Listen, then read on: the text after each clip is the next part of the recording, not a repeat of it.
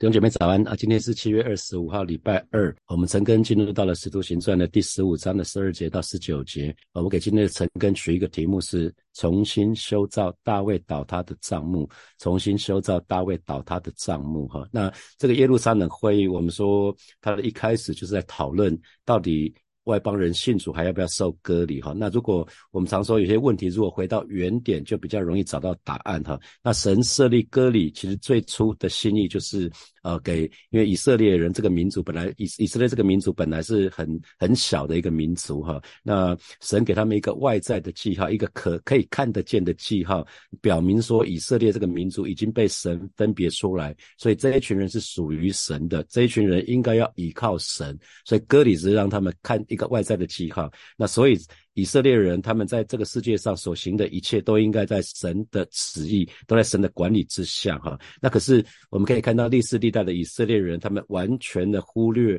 他们所坚持、坚持这个传统，就是受割礼到底真正的意义是什么？他们他们已经忘记了。所以到到了耶稣时代，割礼已经。已经被当作是一个自以为意的工具了哈，他们认为自己比别人更厉害，高人一等啊，他们认为他们是上帝的选民，所以当初当初其实他们因为他们他们渺小，所以神给他们一个记号说你们是属于我的，所以当初那个歌里本来是一个他们有很多的缺陷，可是如今以色列人却拿来当做是一个炫耀炫耀的一个表。那那种那种记号啊，这个是很可惜的事情。所以割礼也好，或者是律法也好，那个已经是已经是他们把这个这个部分拿来当做炫耀，这个是违背神的旨意的哈。所以人们利用这些这些受了割礼，或者是遵守一些律法来彰显自己的义，那这就是仪式主义的危险哈，就是只讲外表。外表看起来很敬虔，可是内心却却远离了神哈，所以我们要非常非常的留意，不要企图用仪式或者是一些节目来取代最最重要的属灵生活。那所以我们要很留意哈。那我们在昨天的晨更里面就提到彼得呢，彼得他就牵起来针对这个这个议题呢，呃，就牵起来有一些有一些发表。他讲到说他看到一个事实哈，但他说看到一个事实，事实就是他神差派。彼得到外邦人那里去，特别是哥尼流这个地方哈，而且在哥尼流这个地方，他看到的就是哥尼流他们全家都受圣灵，甚甚至他那一篇信里都还没讲完，圣灵就降临了。所以啊，彼得要说的是，这群人跟跟我们一样，五旬节降临的时候，我们被圣灵充满，可是哥尼流家也是一样。当我讲到的时候，他们就被圣灵充满。他讲到这个事实，从这个事实他就得到一个结论，就是他。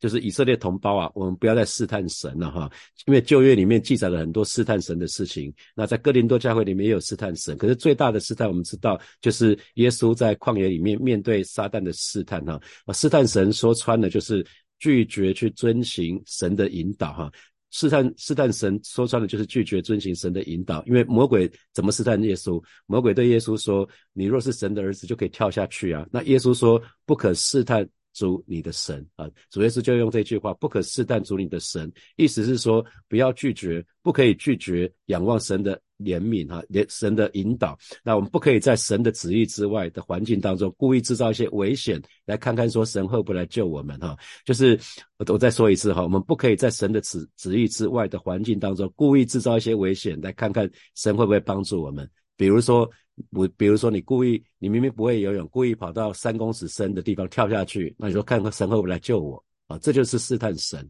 啊！除非神叫你跳下去，不然你这就是试探神，这就是试探神。所以，所以彼得说到说看到他看到的事情，就是他看到有那那个犹太人身上的恩典，神也给了外邦人啊。他们尽管他们没有遵守任何的仪式，没有外在的记号，那他从这个这个观察呢，就得到一个结论，就是。来，那个同胞们，我们不要害怕顺从神哈，我们不要害怕顺从神，即使好像神正在好像打碎我们一些心爱的一些事物啊，因为犹太人一直以受割礼行律法为为傲。啊，那那所以彼得在告诉他们，从这个事实里面，他观察，他得到一个结论，就是不要害怕顺从神啊，即使神好像在打碎我们一些心爱的东西，那同时呢，不要拒绝神的引导，免得犯了试探神的罪啊。这是比这是昨天昨天的那个陈根里面我们说的哈。那那彼得说话告一段落之后呢，接下来就是今天十二节，众人都默默无声，听巴拿巴和扫保和保罗诉说神借他们在外。外邦人中所行的神迹奇事哈。那有没有注意到这个这次的顺序又颠倒过？又是巴拿巴跟保罗。我们说其实之后都是保罗跟巴拿巴哈。这是使徒行传十三章的十三节之后唯一的一次把巴拿巴列在把他的名字列在保罗之前。这其实就是反映。巴拿巴在在耶路撒冷里面，巴拿巴的地位远远高过保罗。在那个时候啊，巴拿巴因为他跟使徒们的关系是很深厚的，所以他才被差派到安提亚教会去啊。所以啊，他是在那个耶路撒冷，他是他是受到非常的受到敬重的哈。所以在这个地方，他列名在保罗的前面。好，那他们说什么呢？他们就在他们就讲到神怎么借着他们在外邦人中所行的神迹奇。他们要说的其实是说。彼得所说的哈，他们在外邦人当中不断的看到彼得只有一托嘛，就是哥尼哥尼流人，哥尼流哥尼流这个人，那哥尼流全家。可是呃，保罗跟巴拿巴要说的是，他们其实在外邦人服侍的时候，就不断的看到同样的事情一直在发生，一直在发生，一直在发生。彼得看到一次，保罗看到非常多次，他们所在之地都是。那些人都被圣灵充满啊，所以他们他们他在讲这个这个部分。那这边讲到说，大家都安静的听巴拿巴跟保罗，所以这个其实还还蛮重要的。在教会里面或者小组里面，当有人得到感动的时候，要起来说话的时候，其他人就不要说话的话，因为神不是叫人混乱的神，是叫我们安静的神。那同时呢，我们说在后现代主义呢，呃，一个基督徒亲身经历、亲身经历的见证。常常能够建立别人哈，不需要讲很多的神学，我们亲身经历的部分，这是我们主观的经历神的部分，可以经常去分享哈。比如说在这个月，我们就每个主日、每个礼拜的主日都有安排弟兄姐妹分享嘛。啊，那那不管是呃，在在我记得有一周是明俊明俊弟兄，有一周是阿如，那有一周是维清，那。刚过这个礼拜，刚过这个礼拜，还有下个礼拜，还是会有不同的弟兄姐弟兄的分享哈，包括那个天发，包括那个我们我们一个弟兄哈，他们他们的分享，我想这都是很棒的，就是事实胜于雄辩啊。我们常说事实胜胜于雄辩，我们的经历，我们的见证会远远远比讲道理更能够折服别人哈。那我们再来看十三节，十三节，他们住了身，雅各就说啊，诸位弟兄，请听我的话。所以这个部分，路加。把那个巴拿巴跟保罗他们讲的部分一下就略略过略就一下就省略了哈。那接下来就他们住了身，他们讲完之后，所以中间不知道他们讲多久，可是。巴拉巴跟保罗讲完之后，接下来雅各站起来说：“各位弟兄，请听我说哈。”所以这个雅各讲的是耶稣的弟弟哈，是耶稣肉身的弟弟雅各。他在我们说他在主主耶稣被害之前，他不相信他嘛哈，不相信他。可是主耶稣复活之后，曾特曾经特别的向他的弟弟雅各显现啊，所以他可能就因着这样的关系，他就开始坚信，然后呢之后就受到信徒。其他的圣徒的重视，然后在呃使徒彼得被希律王捉拿的时候，他其实已经成为耶路撒冷教会的领袖了哈。那所以在这个地方是呃其实是这样子。通常我们有没有注意到，通常在一个地方开会，开会决定一件事情的时候，通常最后一个人发言呢，通常是拥有最高权柄的领袖哈。通常在一个企业里面，你看到一定是作为最高最高的主管，一定是最后发言的哈。那那这个地方大概。呃，雅各最后发言大概也是这个意思哈，可是他并没有很独断说就是这样子，That's it，不要再不要再讨论了哈，没有，他只是把他的个人的意见讲出来。啊，所以啊这个地方很很留意的就是需要我们留意的就是教会的领袖，包括施工领袖、小组长啊，或者是牧者们，其实我们很很需要留意的是，我们不要去钳制。啊，弟兄姐妹说的话，可是呢，也不能放任弟兄姐妹无限制的自由哈，那就不要不要留于两个极端，一个是专横霸道，一个是推诿，就是啊，这都不关我的事。啊，所以记得权柄都是神所设立的，那不能滥用权柄，可是呢，也不能放着权柄不用啊。我再说一次哈，权柄都是神所设立的，所以不能滥用权柄，绝对不能滥用权柄，可是呢，也不能放着权柄不用，因为害怕得罪人的缘故，有的时候在教会我们会因为。害怕得罪人的缘故，那个权柄就放着不用了，这是很可惜的事情。所以到了适当的时候，需要运用运用权柄的时候，还是需要运用权柄哈。那那这个部分是值得我们呃值得我们彼此提醒的哈。那使徒使徒当时其实是有那种教导教导的最高权威，可是，在处理地方教会的实际的状况的时候呢，要尊重当地教会的长老。那这个。呃，耶路撒冷教会其实最老练的长老就是雅各，雅各代表，所以他出他就是讲到最后的发言哈。那属灵的领袖的产生，通常不是看一个人信主多久，也不是说别人的靠选举投票，不是，乃是靠乃是看一个人他的属灵的表现，特别是越就是比较比较近的比较近期，不是讲到二十年前、三十年前多爱主，不是，是现在。是现在都爱主，如果三十年的爱主，现在不爱主，还是不要来推举当长老吧，当长子，这个这个还是会有亏损哈，因为人的状态会改变，所以讲的是现现在比较靠近现在的这个属灵表现，那自然而然会被人认认定嘛哈。好，我们看十四节，那方才西门，西门就是彼得，彼得诉说神当初怎样眷顾外邦人，从他们中间选取百姓。归于自己的名下，哈。那新普京的翻译是说，上帝怎样首次到外族人中间，这当当着就是哥尼流，哈，第一次嘛，第一次到外族人中间选拣选自己的子民，所以很明显讲的是哥尼流，哈，哥尼流这个这这个这这件这件事情。那呃，所以其实。本来百姓，神的百姓本来是专门指以色列百姓，可是如今呢，外邦人也有份哦，也有份在其中呢啊，所以我们我们今天我们本来是外邦人，我们不是以色列人，我们不是血统的以色列人，所以我们可以蒙恩归入主的名下，不是因为我们配得，乃是因为出于神的恩典跟怜悯哈。那神选选选我们成为神的儿女啊，是是要我们归于他的名下，不是要我们成为犹太人啊。记得神拣选我们是归于他的名下，不是要成为犹太人。人啊，所以也不是要遵守律法，呃，所以这个雅各也好，彼得也好，呃，保罗也好，都是把这个他们的最后的结论就导到这个方向，然后。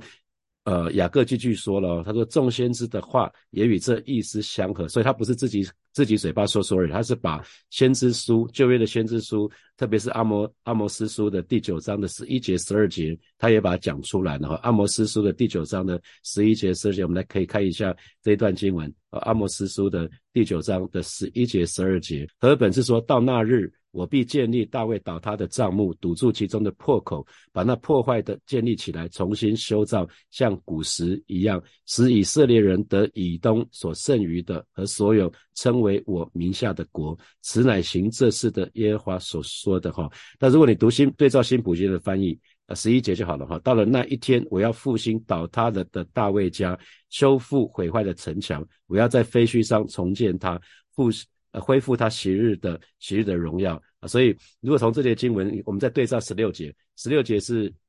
呃雅各所说的话。那刚刚呃刚刚刚刚的经文是那个阿摩斯书阿摩斯先知所所写的哈。那我们来读十六节，正如经上所写的，此后我要回来，重新修造大卫倒塌的帐幕，把那破坏的重新修造建立起来哈。所以阿摩斯书里面讲的是到那日，然后呃雅各就把它改成到。到那呃，把把它改成此后，此后，那此后，此此后，神学家就讲到说是以色列，呃，耶和华复兴以色列，以色列国的日子哈。那可是其实其实。雅各把它改成此后，从所以表示雅各的意思是阿摩斯阿摩斯先知的预言已经有一部分现在就已经开始应验了哈，不是要等到耶稣再来的时候才会应验，是耶稣来第一次的时候就已经应验了一部分哈。耶稣，所以我们我们知道耶稣会有两次来这个世界，第一次来已经来过了，两千年前来过，这是道成肉身来到这个世界，他是以救赎的身份来的。啊，那他他让我们只要相信他，就可以罪得赦免，就可以得着永生，得成为神的儿女。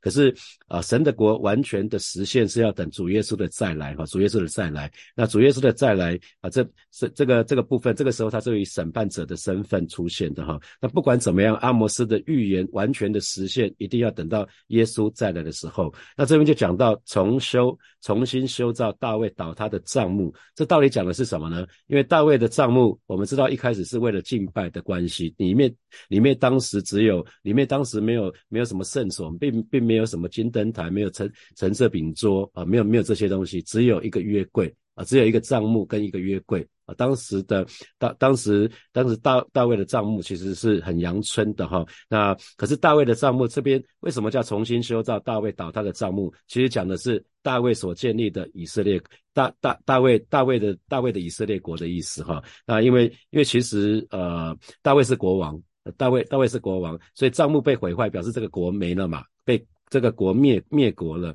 啊，所以呃，在圣经里面讲到说，呃，大卫在以色列做王四十年哈，他登基的时候是三十岁，在位四十年。他一开始先在犹犹大这个地方做犹大王七年六个月，然后在耶路撒冷又继续做以色列王，还有犹大王，总共三十三年，所以前后总共在位四十年之久哈。所以当耶稣基督再来的时候，他要坐在大卫的王上，在地上复兴以色列国，而是这个意思。所以啊，如果我们对照《使徒行传》的第一章的第六节，呃，门徒聚集的时候，就问耶稣说：“主啊，你复兴以色列国就在这个时候吗？”因为犹太人脑中一直在想着复兴以色列国，复兴以色列国。可是神是讲。是讲神的国哈，所以蛮多神学家是他们他们认为，其实教会就是属灵的以色列国教会啊，所以新约教会呢，在全地在全世界各个地方的出现，我们就可以视为已经是新的新的以色列国的建立哈，因为今天。教会就是主的圣殿，所以建造教会就是重新修造大卫倒塌的帐幕啊，所以我们可以看到主耶稣他的他的服饰的重重心就是在建造教会哈，所以在教会里面，不管是各样的人种，红白白人、黑人。黄种人不管希腊人、犹太人犹太人有没有受割礼，没有受割礼的，不管性别啊都一样，在教会里面其实不分这个部分，所以信徒之间不要分门别类，彼此之间不要分门别类。好，十七节，十七节就说叫剩余的人，就是凡称为我名下的外邦人都寻求主哈。那剩余的人讲的就是信相信主的外邦人哈，相信主的外邦人，所以有也就是跟着以色列国的复兴，也将会。也将会有归于主名下的外邦人，跟跟以色列人一同寻求主，所以真真最后神的国实现的时候，会有以色列人，会有很多的外外族人、外邦人的意思啊。十八节啊，雅各继续说了，这话是从创世以前显明这事的主说了哈，所以这边。很早以前他就把这些事写明了哈，所以我们看到啊雅各这个地方又又引用了引用了那个那个阿摩斯书。啊，那可是阿摩斯书的的完全应验其实要分成几个步骤哈，从十四节到十八节，你可以对照今天的经文十四节到十八节，呃教会时期就是十四节，因为神在今天。就已经选选选择了一部分的外邦人归于自己的名下，这是教会时期，就很很多人外邦人信主了。然后基督还要再来，此后我要回来嘛，此后我要回来，讲的是基督将要再来这件事。这在十六节，十六节的前半段哈。那十六十六节后半段讲到重新修。重新修建大卫倒塌的帐幕，这十六节的后半段讲的是复兴以色列国。那最后呢，外邦人将和以色列人一同寻求主，讲的是千年国度的时候哈。所以阿摩斯书的阿摩斯。先知预言的完全应验，其实是最后耶稣再来的时候啊！记得啊，神神所说的话，一句话都不会落空哈，一定会成就啊！那所以我们要很留意。那雅各他认同使徒彼得的发言，所以他认为彼得的话。也好，或者是巴拿巴、保罗他们的分享，神所做的事情跟神的话是完全的符合的哈，他就引用了先知阿摩斯的话这样说哈。那这几这几年来，其实蛮多人把重修大卫的账目解释为啊，神要在他的教会恢复敬拜赞美哈。那可是。这段经文其实不是讲这个啦，这段经文不是讲敬拜赞美哈，敬拜赞美绝对是神所喜喜悦的哈。我知道，呃，赞美之泉在七月初的时候，他在母会那边有一次有有有有一个服饰嘛，我有有蛮多弟兄姐妹去的哈。敬拜赞美绝对是一个很棒的事情，是神所喜悦的，可是不适合用这一句经文来解释哈，因为比较适合用。敬拜的部分其实是在约翰福音的第四章啦，就是耶稣跟撒玛利亚妇人的对话。因为耶稣耶稣在那个地方教导教导那个撒玛利亚妇人，也是教导我们的，我们要敬拜神，要用心灵和诚实来敬拜神哈。意思就是我们要进入真实的敬拜的当中啊，所以这个是最适合讲敬拜的。可是大卫的帐目是指大卫做王的时候，他所拥有的以色列国的版图。啊，大卫的账目真正讲的是这个。我们看到看看新普信的翻译就很清楚了嘛，哈。所以大卫大卫王统治的范围，其实那个大卫在的时候，国势非常强盛，哈。所以他统治的范围，他所掌管的那些人事物啊，所以包括包括人种，其实包包括当时的以东，以东是外邦人嘛，所以对。当时的以大卫王朝的时候，有以东，以东也臣服于大卫，所以当时大卫的版图包括以东那个地方，包括以以东人这个外外族人，所以在人人种族族群的当中，大卫管辖的人种不只是以色列人，还有外邦人哈。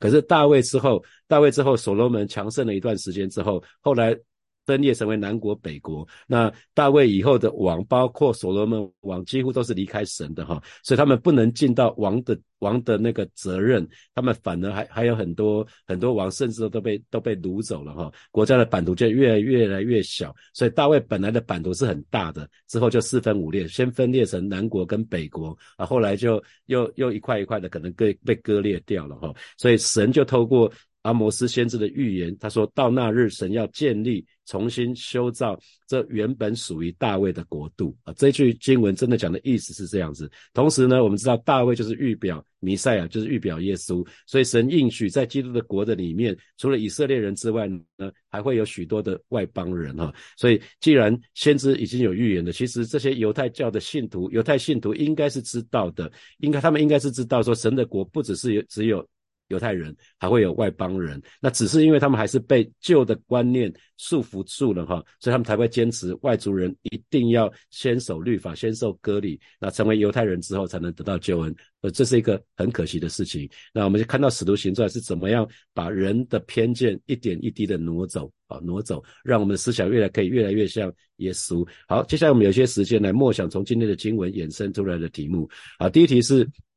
割礼是一个外在的记号，是一个可看得见的信记号，又表明以色列这个民族是被神分别出来的，是属于神的哈啊，是归归于神的。可是随着时间，割礼反而被这群以色列人当作是自以为意的工具，被他们拿出来炫耀，所以他们常常骂其他人，会说你们这一群未受割礼的人哈。那这弟兄姐妹想想想看，这给我们什么提醒啊？那好，第二题。试探神就是拒绝遵行神的指引。那神的儿女不可以在神的旨意之外的环境故意制造危险，看神会不会来帮助我们。那这又给你什么提醒？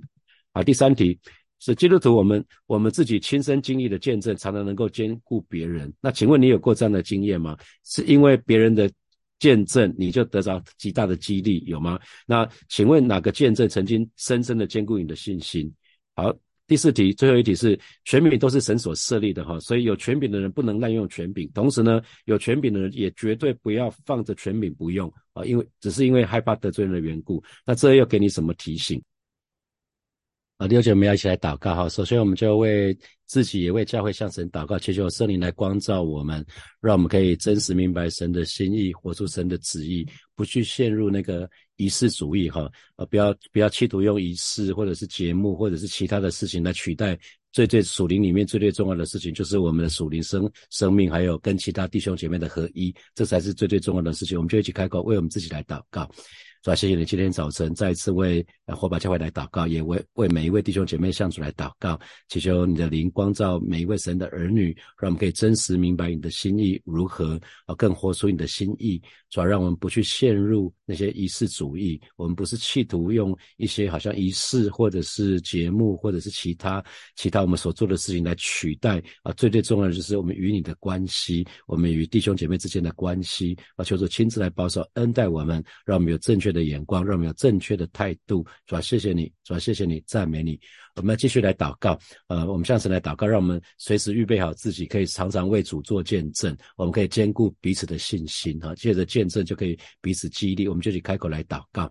是吧？谢谢你今天早晨再一次我们来到你面前向你来祷告，带领每一位神的儿女，我们都可以常常预备好自己，时时常常的为你做见证啊，说你在我们身上那美好的作为，让神的儿女可以常常的做见证。谢谢主，以至于我们彼此的信心。彼此信心可以被彼此的见证建造，谢谢主，谢谢主。所以我们为我们的权柄向神来祷告，不管是国家，或者职场，或者是教会，或者是家庭，你所遇到的每个权柄向神来祷告，让他们都可以善用权柄，而不是滥用权柄，也不会放着权柄不用哈。我们就一起来祷告，主啊？谢谢你为。为国家来祷告，为为我们的总统、副总统，为我们的行政院长、各部会的首长，为各政党的领袖啊，向主来祷告，也为也为在在呃在家家庭、在教会、在职场的各各个领袖向主来祷告，求主保守恩待他们每一个人，特别为弟兄姐妹在职场担任领袖的这些弟兄姐妹向主来祷告，让我们都可以善用权柄，既不滥用权柄，也不会放着权柄不用。啊，求主赐给我们智慧、平安跟勇气。是吧？谢谢你，赞美你，奉耶稣基督的名祷告，阿门。我们把掌声归给我们的神，好，我们今天陈根就要停在停在这边哦，祝福大家，要请大家要鼓励大家常常为你的领袖祷告，常为你的全民祷告，好让他们可以行公义、好怜悯、存谦卑的心与神同行哈。好，我们就停在这边，祝福大家有有美好的一周，有得胜的一周，我们明天见，拜拜。